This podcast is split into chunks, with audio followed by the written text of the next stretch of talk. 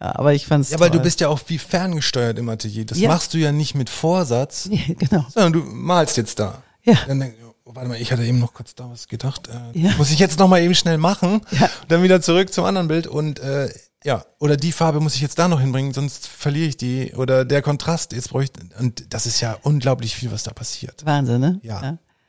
Und dafür muss man halt auch immer, man muss ja auch auf eine gewisse Art stark sein.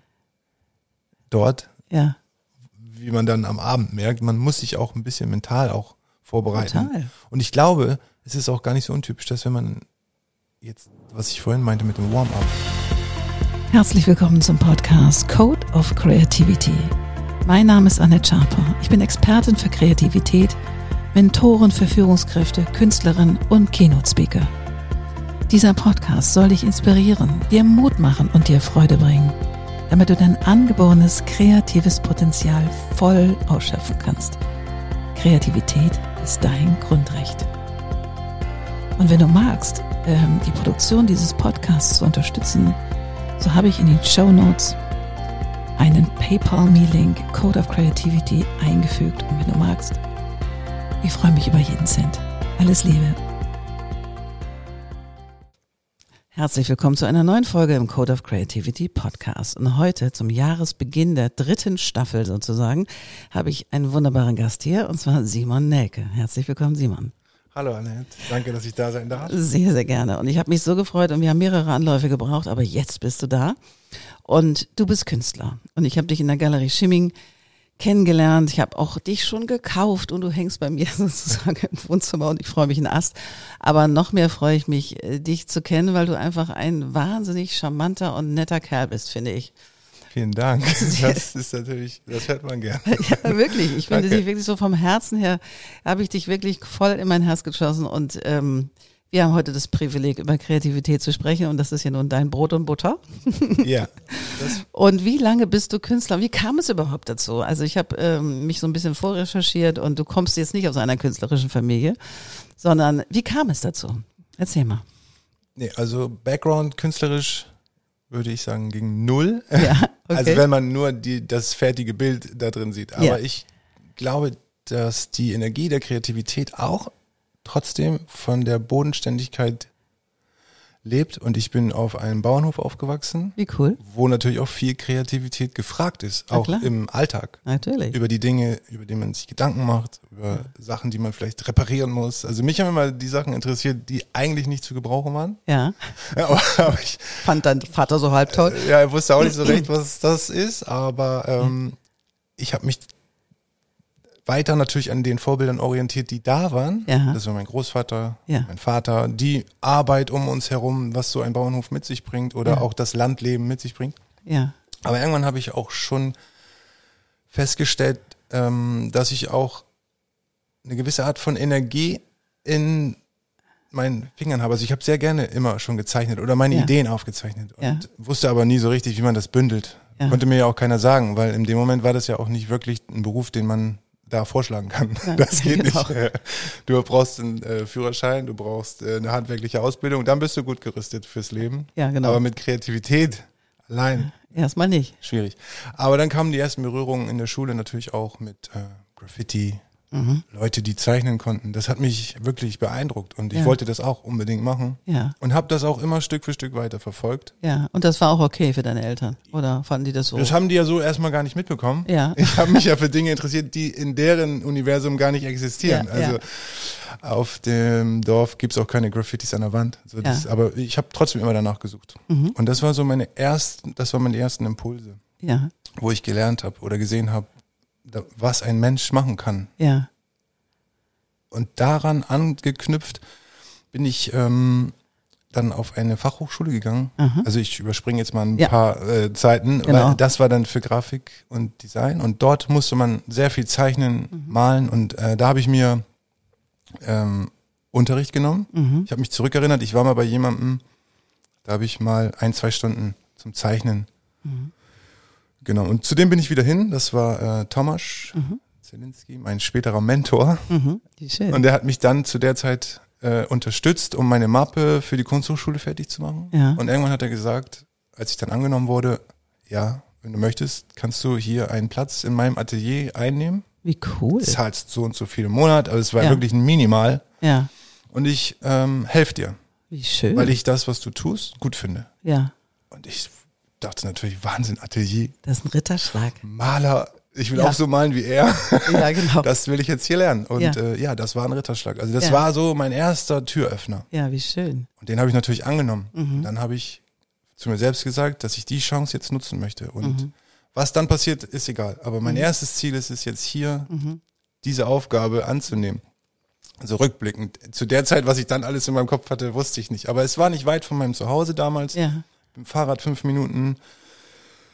Und ja, dann haben wir langsam angefangen, das aufzubauen. Parallel zur Kunsthochschule habe Ja. ich dort Einzelunterricht gehabt. Also wie, wie ja, eine Wie Betreuung. Das ist selten. Ja. Sehr selten. Ja, ich, ich glaube, Maler sind ja auch so, also ich glaube, wenn du, wenn du so dann dein Werk hast oder so deine Richtung gefunden hast, könnte ich mir vorstellen, dass es dann ja auch so sehr geschlossener Raum ist. Also nicht, weil man den anderen das nicht gönnt, sondern weil du auch so introvertiert mit deiner Kunst bist, oder? Ist Genau, da lässt man nicht jeden Das, rein. lässt man nicht jeden rein. Das sind ne? ja, man verstehe sagt ich. ja die heiligen Hallen in Anführungsstrichen. Ja. Also wer ins Atelier darf, der ist Ja. auch irgendwie schon im inneren Kreis. Ja, Oft. Oder halt auch natürlich äh, geschäftstechnisch ist das Ja. natürlich auch nochmal wichtig. Klar, Aber dort werden eigentlich keine Bilder verkauft. ja, Dort unterhält man sich über den Schaffensprozess ja, ja. und über den Arbeitsprozess. Ja. Und da kommen Leute, die sich interessieren oder halt Freunde. Oder Sammler.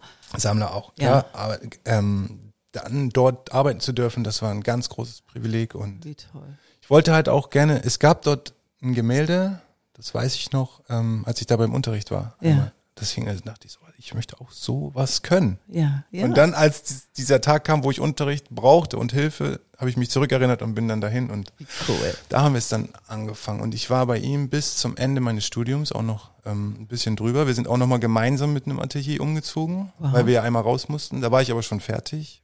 Und wir haben uns gegenseitig, ähm, ja, es ist ja auch eine Freundschaft entstanden. Na und klar.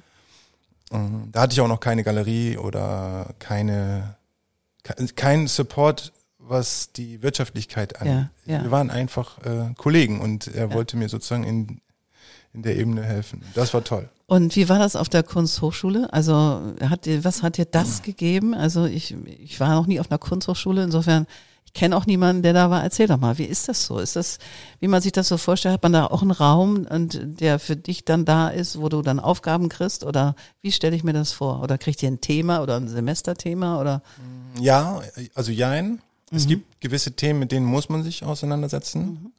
Kunstgeschichte Klar, ist ein wichtiger Bestandteil, um überhaupt zu wissen, wo man anknüpft. ja, Dann ist es äh, das Zeichnen, das Aktzeichnen, dass man lernt zu gestalten, also dass man lernt zu begreifen, was eine Proportion ist, was ein Winkel ist, was überhaupt eine Zeichnung ausmacht. ja, ja, Die, Malerei ist nochmal eine ganz andere Geschichte, aber Ja. die Zeichnung, das Handwerk, was man so braucht, also das die- Basis, von, von der man ausgehen kann, Ja. die muss man mitnehmen. Und zeitgenössische Kunst war auch ein Bestandteil ähm, äh, Expedition in andere Museen oder in ähm, andere Städte und einfach um den Verlauf der Kunstgeschichte auch in der heutigen Zeit aufzunehmen. Also das Ja. ist ganz wichtig, dass man sich auch mit Themen beschäftigt, die aktuell sind. ja, So, aber nicht politisch, sondern einfach, was ist gerade wie, wo äh, angesagt oder Ja. wie wird gerade über Kunst gesprochen. okay, Man lernt auch eine andere Sprache. okay, Man lernt Bilder zu betrachten, ohne zu werten.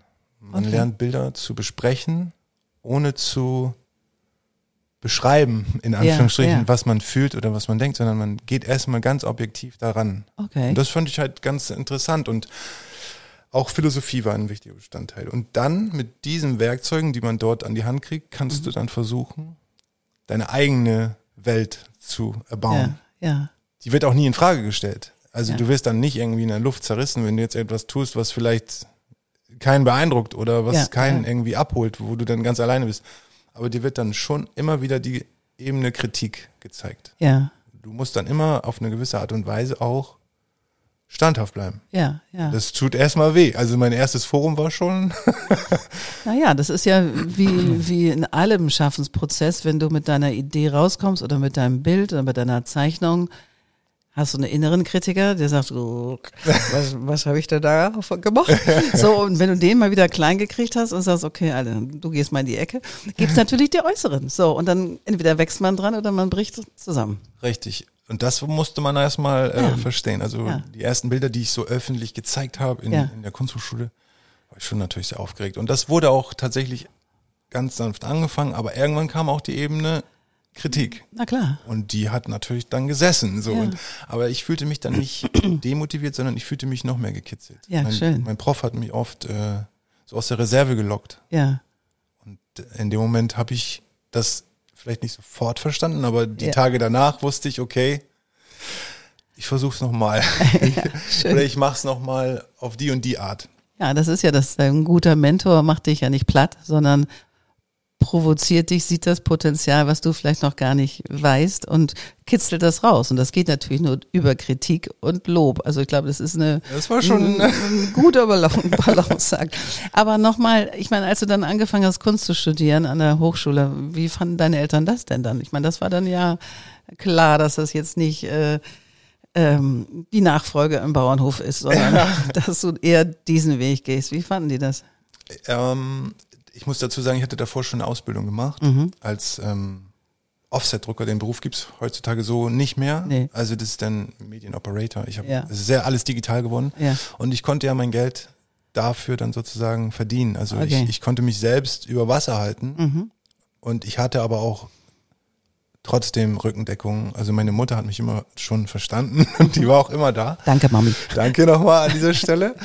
Ähm, ich habe das aber auch nicht wirklich groß an die Glocke gegangen, weil ich bin auch mit äh, 20 ausgezogen und ähm, habe dann versucht, meinen eigenen Lebensunterhalt zu bestreiten. Und das Ziel war für mich klar, ich wollte mehr von der Kunst wissen und ich wollte alles dafür geben. Also ich habe mein letztes Geld für die Tube Farbe ausgegeben, weil ich wusste, dass es für mich keine andere Option gibt. So. Ja, schön, schön. Ich möchte das gerne machen und wenn ich scheiter, dann mit Vollgas. Ja, genau. Dann, Dann will ich es wenigstens Dann mit Schwung. wissen. ja. Und deswegen war das erstmal keine, keine Frage, aber es hat auch niemand weiter äh, interessiert, sagen wir es mal so. Mhm. Ich glaube nicht, dass die Menschen sich darüber so viele Gedanken gemacht haben. Mhm. Es gab natürlich auch Leute im Umfeld, ähm, die waren eher wie Windmühlen, Mhm. aber denen bin ich heutzutage, also gegen die man sozusagen immer äh, anarbeitet. ja, mental. Ja. Diese, ah, das wird doch sowieso nichts, das hat der und der schon probiert oder das Ja, ist ja. äh, vielleicht. Denen bin ich aber heute immer noch sehr dankbar, weil die haben mir auch ganz schön Auftrieb Na gegeben. klar, ich sagen, Bei denen wollte ich es auch zeigen. aber natürlich wollte ich mir auch selbst äh, zeigen, dass das, was ich mir hier ausgesucht habe, auch das ist, was ich kann. Mhm. Das fühlt man einfach. Und ich habe dafür gebrannt und deswegen habe ich auch äh, Toll. alles dafür gegeben. Und toi, toi, toi, Ja. äh, ja, ist das, was ich mir als Ziel gesteckt habe, irgendwann mal in einer Galerie auszustellen, auch eingetreten. Das war ein toller Moment. Das glaube ich. Das war, Weißt du das noch, wann das war? Wann das war dann deine erste so richtige, echte Ausstellung ja, mit es gab, geladenen Gästen? ja, da gab es zwei erste Momente. Also es gab einmal den Salon der Gegenwart. Da, da durfte ich das erste Mal unter wirklich bekannten Künstlern ausstellen. Also der, auf, auf dem Kunstmarkt sozusagen mit aktiv sein.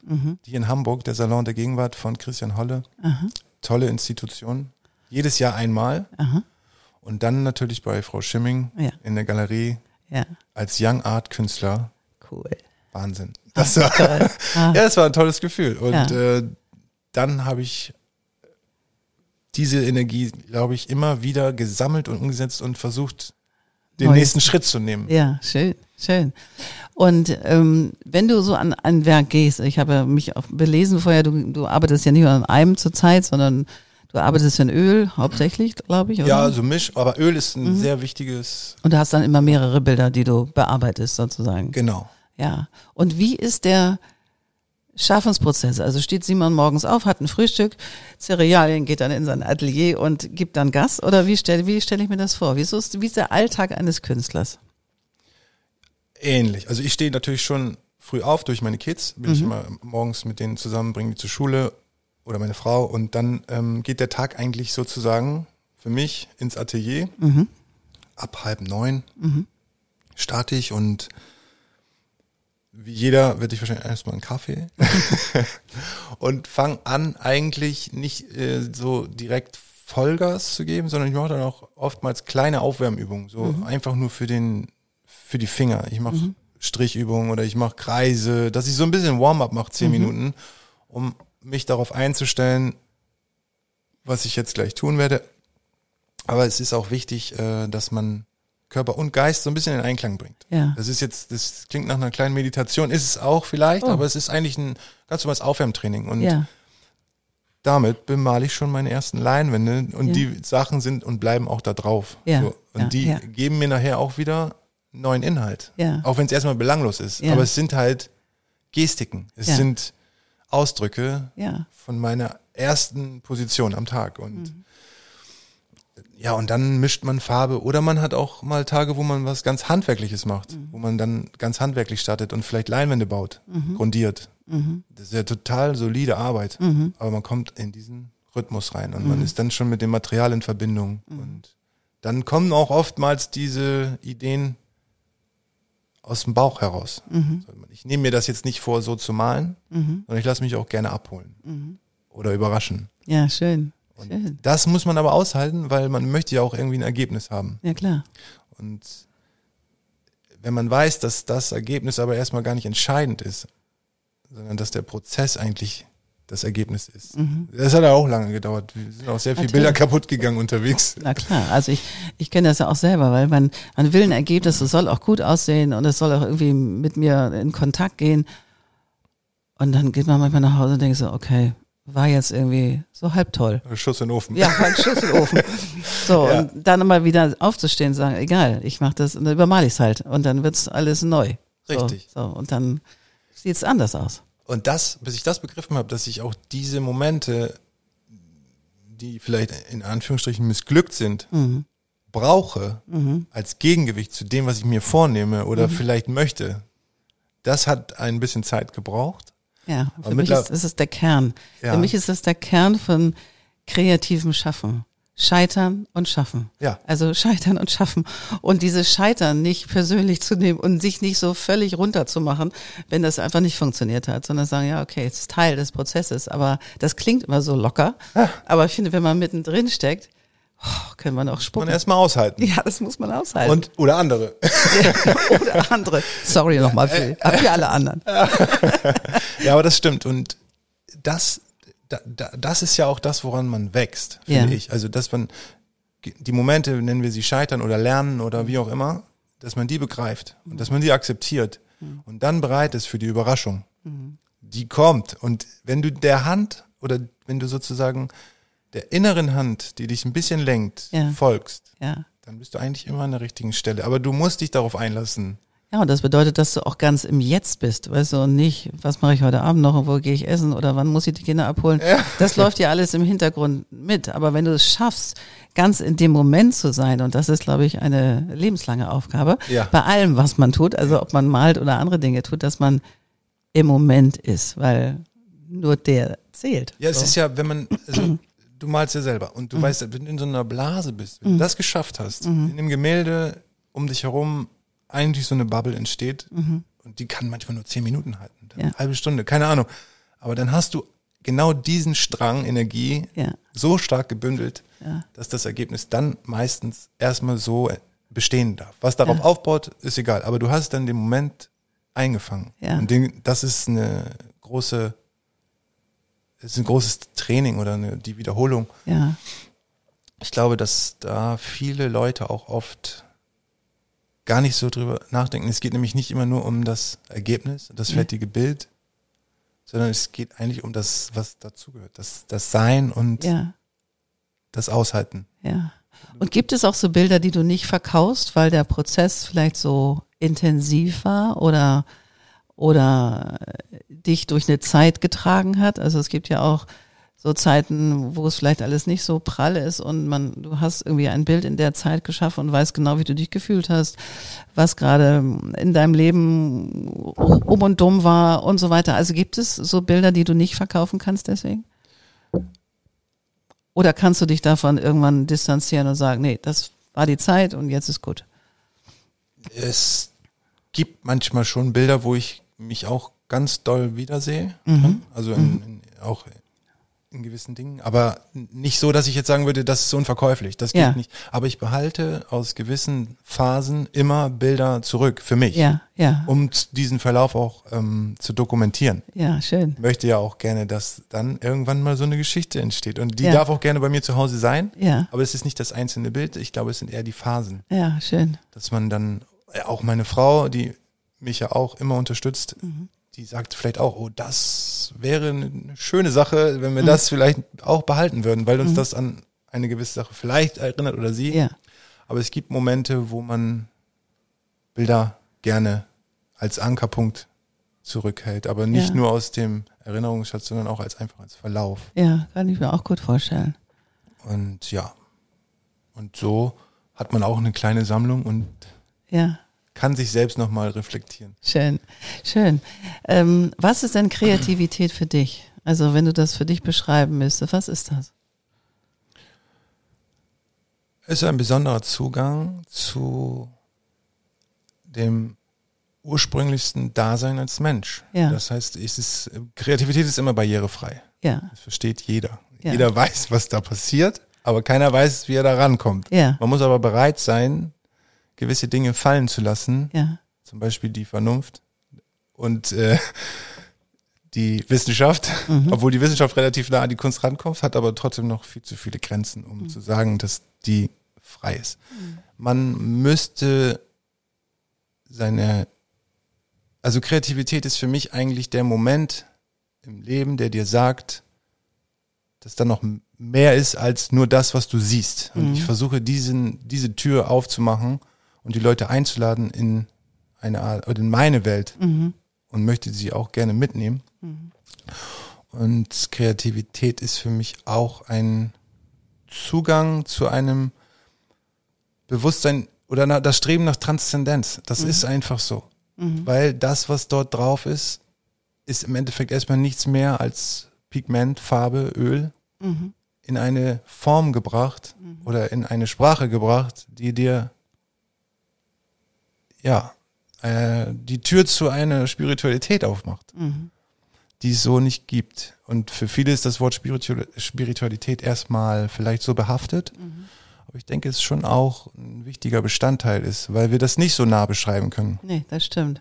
Und wir werden ja abgeholt. Und wenn ich etwas, wenn ich das zum Beispiel vergleiche mit Musik, das geht am ehesten, Mhm.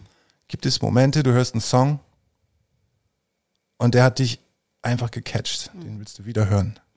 Oder den willst du nochmal hören. Oder den hast du schon 500 Mal am Tag gehört. Aber der bringt dir immer wieder das gleiche Gefühl. Und ich glaube, das ist auch die Art von Gefühl, die ich als Maler erreichen möchte, dass die Leute, wenn sie es sehen, eingeladen sind, erstmal ihre Geschichte mit rein zu interpretieren, aber auch, dass sie dann vielleicht so stark davon behaftet oder dass sie sich so ähm, verhaftet fühlen von dem Bild, dass sie es nicht wieder vergessen, dass es sich eingebrannt hat. Das wäre das Ergebnis. Wenn du so, es gibt auch so krautige Tage, ne, wo man so morgens schon aufsteht und denkt, och, der Tag kann eigentlich jetzt schon weg.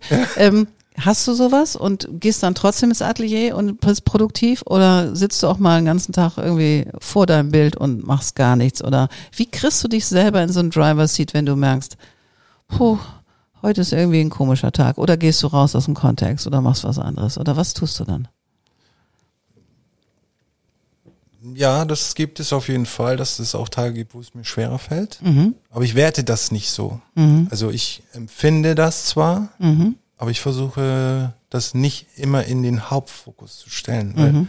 auch die Art von Energie kann ja auch, deshalb, das meinte ich ja, dass dieses, was man vielleicht nicht so erwartet, Mhm. Auch aus der Seite kommen kann. Mhm. Und das muss man auch zulassen.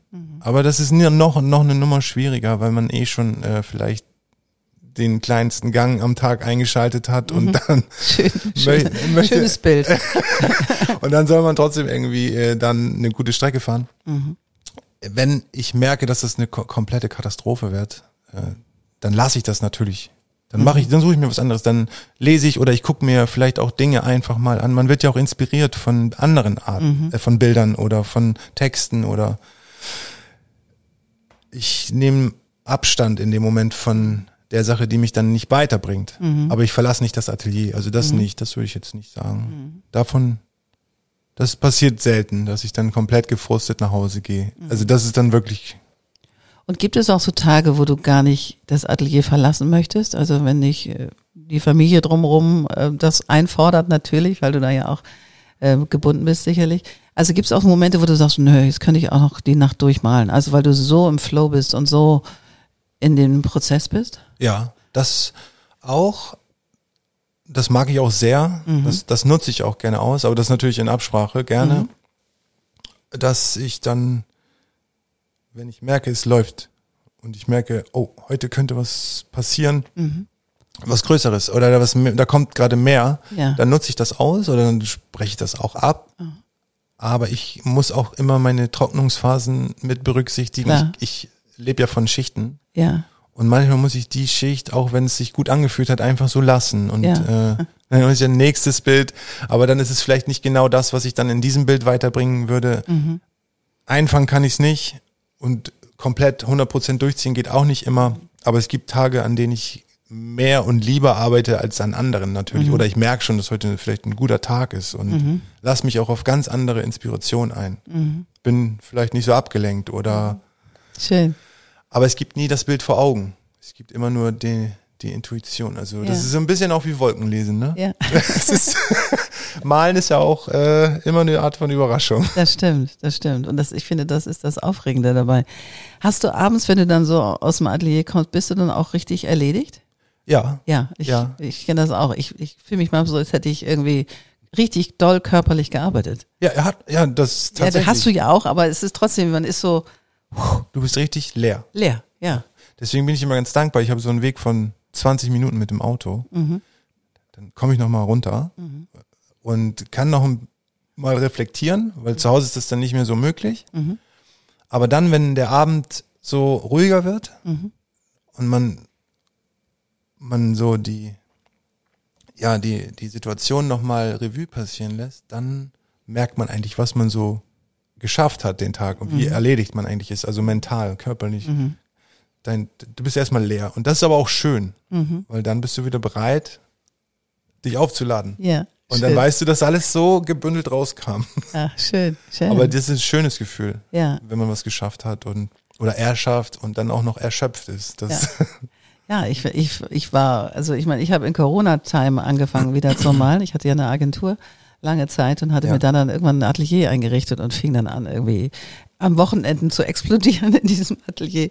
Es war, ich war aber so erledigt danach, als hätte ich wirklich einen Marathon gemacht. ja. Also, ja, aber ich fand's Ja, weil du bist ja auch wie ferngesteuert im Atelier. Das Ja. machst du ja nicht mit Vorsatz, Ja, genau. sondern du malst jetzt da. Ja. Dann oh, warte mal, ich hatte eben noch kurz da was gedacht. Äh, Ja. Muss ich jetzt noch mal eben schnell machen? Ja. Und dann wieder zurück zum anderen Bild und äh, ja, oder die Farbe muss ich jetzt da noch hinbringen, sonst verliere ich die. Oder der Kontrast, jetzt brauche ich. Und das ist ja unglaublich viel, was da passiert. Wahnsinn, ne? Ja.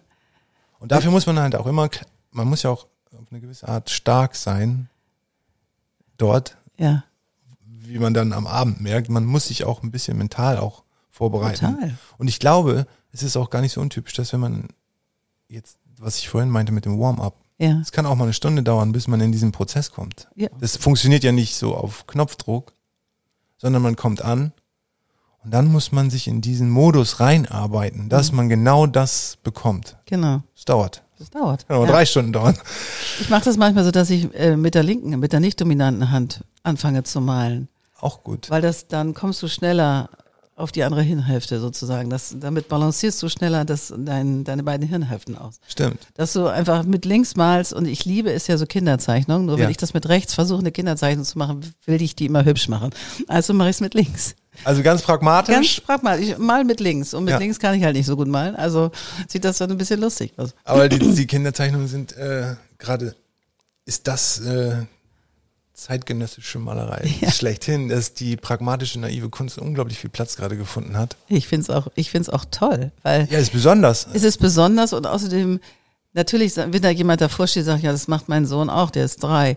Ich so, mhm, ich bin aber nicht drei, ich bin 57. und es ist meins. Und ich, ich also, Kommentar, den kann ich dann auch knicken, aber ich finde das so, es macht so frei. Ja. Also, es macht einfach frei, weil mit der rechten Hand willst du immer was richtig Gutes machen. Also ich jedenfalls mit meiner rechten Hand. Das muss schön aussehen, das muss toll sein. Und man hat ja auch gewissen Technik mit der rechten Hand und die linke ist halt anders. Dann fragt man sich, wer beherrscht hier wen, ja? Ja, genau. Der Pinsel den Ja, Maler oder? Genau, genau. Das fand ich irgendwie ein sehr schönes, sehr schönen Hack. So, Ja. wenn man gerade so ein bisschen zu sehr vielleicht im Kopf ist oder wenn einem so die ganze Umwelt und die ganzen Nachrichten so ein bisschen auf einen eindreschen, da muss man sich ja auch irgendwie versuchen zu distanzieren. Wie tust du das? Also ich meine, du bist ja auch ein junger Kerl mit Kindern und Familie und lebst in diesem Land mit, mit den ganzen Privilegien, die wir haben und gleichsam klappt das irgendwie auf der Welt gerade an so vielen Stellen zusammen. Wie schaffst du das, dich dann wirklich auf deine Kunst zu konzentrieren? Was machst du? Ja, ich dosiere das. Ja. Also ich glaube auch, dass der Überfluss an Infos die Menge an Drama macht. Also alles, was zu viel ist, ist nicht gut. Ja, Oft. Klar interessieren mich die Nachrichten und auch das, was in der Welt passiert. Aber nicht in dieser Geschwindigkeit. Ich muss nicht alle zwei Minuten gucken, was jetzt wie gerade wo passiert ist. ja, Und die Dosis an Nachrichten ist, glaube ich, überschaubar. Einmal am Tag kann man auch in die Tageszeitung gucken. Oder man hört im Radio sowieso oft auch Nachrichten, Schlagzeilen. Und ich versuche das nicht so nah an mich heranzulassen. Mhm. Oder mich nicht davon so sehr zu beein nicht so sehr beeinflussen davon zu lassen. Und richtet meinen Fokus dann eher auf die Sachen, die wichtig sind, wo ich gerade vielleicht gebraucht werde. Wenn meine Kinder mich jetzt brauchen, bin ich für die da. Wenn das Atelier oder das Bild mich braucht, dann möchte ich den Fokus 100% darauf lenken, weil wenn ich jetzt den Fokus auf die Infos lenke, wird mir ja meine Zeit auch wieder genommen und die Zeit ist rar und die ist besonders. Und das habe ich auch wertschätzen gelernt, weil die Atelierzeiten habe ich mir ja sozusagen immer freigeschaufelt. Weil ich musste ja arbeiten gehen, um im Atelier zu sein. Und deswegen kann ich die ganz, ganz stark schätzen, die Zeit. Und die genieße ich dann auch und die möchte ich mir dann auch nicht mit solchen negativen Einflüssen ähm, kaputt machen. Aber ich glaube, das ist wie bei anderen Leuten oder Menschen, wie allgemein bei anderen Leuten oder bei mir oder in der Gesellschaft. Wir werden halt beeinflusst von diesen Themen, müssen aber einen Weg finden, damit umzugehen. Und Da hilft es natürlich auch im Mikrokosmos zu gucken, was kann ich jetzt bewirken? was schaffe ich jetzt? Was schaffe ich jetzt? Genau, Zu hier in verbessern. meinem Feld sozusagen, Genau. in meinem Tanzbereich. Ja, kann ich Das gut würde ich, verstehen. das würde ich so machen. Und es gibt bei mir im Atelier auch kein Internet oder Mhm. kein, ich habe da wirklich nur Farbe, Leinwand Mhm. und ich habe eine Anlage, wo man sein äh, Computer, also sein Handy anschließen kann. Da ist natürlich Internet drin, aber es gibt in dem Sinn keinen Internetanschluss oder keinen Mhm. keinen Zugang, wo man jetzt einfach so schnell hingehen kann. Mhm. Das muss man schon bewusst sich vornehmen dann. Aber da ich mit schmutzigen Händen ja mein Handy nicht anfassen kann, Natürlich, das geht ja nicht. äh, lasse ich das. Und ja, dann ist es eher ja gut dosierte Info. Sehr gut. Wie würdest du die Kunst, die du machst, beschreiben, wenn jemand, also wir, ich poste das natürlich auch und schicke auch Bilder dazu natürlich, dass ihr alle das sehen können, was für tolle Sachen der Simon macht. Aber wenn du deine Kunst beschreiben würdest, was ist das? Wie ist deine Kunst? Naja, erster Linie ist es erstmal Malerei Mhm. und das voller Leidenschaft. Also die Mhm. Farbe ist der allerwichtigste Bestandteil natürlich. Die, die, die, das Material, also ich liebe die Schichten, Mhm. ich liebe die Abstraktion, ich liebe das Zerstören. Ich bin auch ein sehr brutaler Maler, glaube ich. Und Also deine Leinwände müssen wir es aushalten. ja, es sind schon mal mehrere Schichten drauf und ich arbeite mich auch gern wieder bis zur ersten zurück. Also Okay. ich bin da selber mein, also Archäologe Ja. im eigenen Bild. Sehr schön. Und das ist wichtig. Die Form, die ich mir gesucht habe, die ähm, Figuration, Mhm. ist auch ein wichtiger Bestandteil. Also Menschen interessieren mich sehr, als in ihrem Ausdruck, in ihrer Gestik, in ihrem Sein. Und ganz klassische Stile wie Porträt, Stillleben finden auch ihren Platz, aber das in einer expressionistischen Art und Weise, würde ich sagen. Also abstrakt, figurativ, wenn man das diese Worte benutzen möchte. Ich mag mich immer nicht so gerne eingrenzen, aber um das ein bisschen zu verbildlichen, ist es auf jeden Fall eine große Abstraktion vorhanden, Mhm. eine große Expression und auch die Figur spielt eine wichtige Rolle Mhm. und das Porträt. Schön.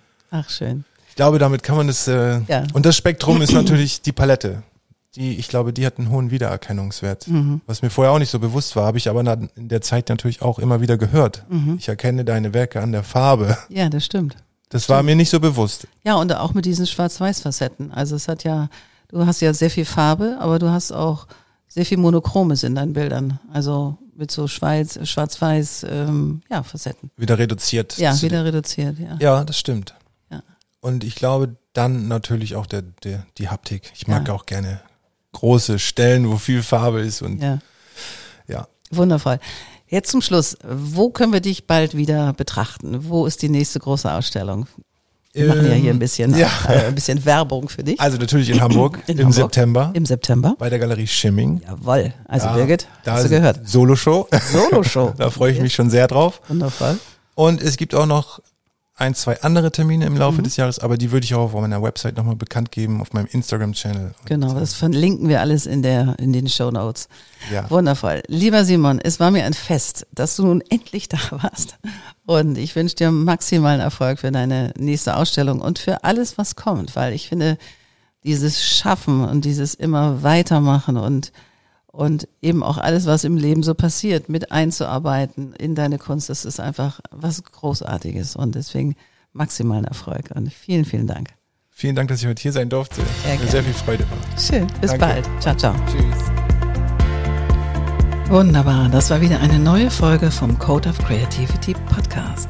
Sehr gerne würde ich auch mit dir in Kontakt treten, wie deine Kreativität ist und wie ich dich auf deinem Weg unterstützen kann. Meine E-Mail findest du in den Show Notes oder du schreibst mir eine Nachricht auf Instagram annette-sharper-coc. Bis bald.